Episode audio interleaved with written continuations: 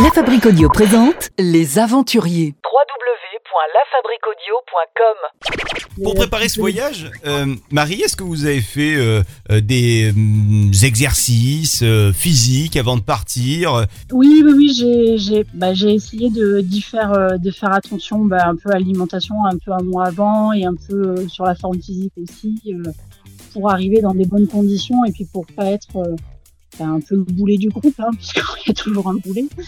Donc, du coup, j'avais un petit peu peur, euh, donc je me suis un petit peu préparée, les pieds surtout, parce qu'il y avait, comme il y avait pas mal de randonnées, voilà, euh, éviter les ampoules au maximum, puisque bon, on Ouais. fond nulle part, donc euh, Là, j'imagine Voilà, qu'on mais- amène justement des pansements pour, pour les pieds si jamais on a des ampoules. euh, voilà, on, on amène une petite trousse de pharmacie en tout cas. Je pense que j'avais plus de pansements que de sous-vêtements. Ouais. D'angoisse- d'être euh, d'être en sang sur. euh, non, non, ouais, non, je pense que. Oui, oui, cha- chacun avait sa trousse à pharmacie, puis après le, le guide est là aussi. Hein, euh. Si les personnes qui euh, nous écoutent ont envie de, de s'embarquer dans un voyage comme ça, est-ce qu'il y a quelque chose à, à savoir pour les nuits de bivouac? Bah non, pas du tout, c'est absolument pas compliqué, puisque le sol du coup est très moelleux, puisque vous savez, donc il n'y a pas du tout de. Il n'y a pas du tout d'arbres hein, au Groenland, voilà, c'est dépourvu de végétation haute, on est sur euh, du lichen, de, la mousse en fait, donc le terrain est moelleux, donc je sais même pas si un petit matelas euh, est nécessaire, puisque du coup c'est mou, donc c'est très facile pour monter sa tente.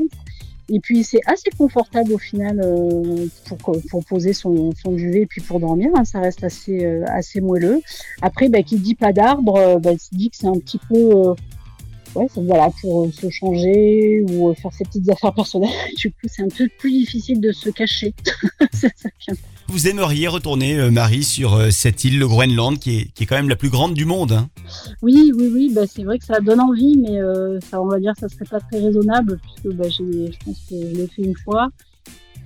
Euh, ça serait pas très raisonnable parce que bah, voilà après toutes les, les problématiques euh, bah, du transport en avion etc bah, voilà moi ça me ça me parle un petit peu donc euh, on essaie de ne pas revenir là où on a déjà été. Et puis euh, et puis bah, d'essayer de limiter au maximum ce genre de déplacements qui sont euh, bah, qui sont très polluants donc euh, à, à discuter Merci d'avoir été euh, avec nous, Marie. Euh, je rappelle que vous avez fait euh, ce, ce périple avec un organisme de voyage qui propose, hein, ce sont des spécialistes euh, qui proposent ce, ce type de, de périple dans le Groenland, au milieu des glaçons.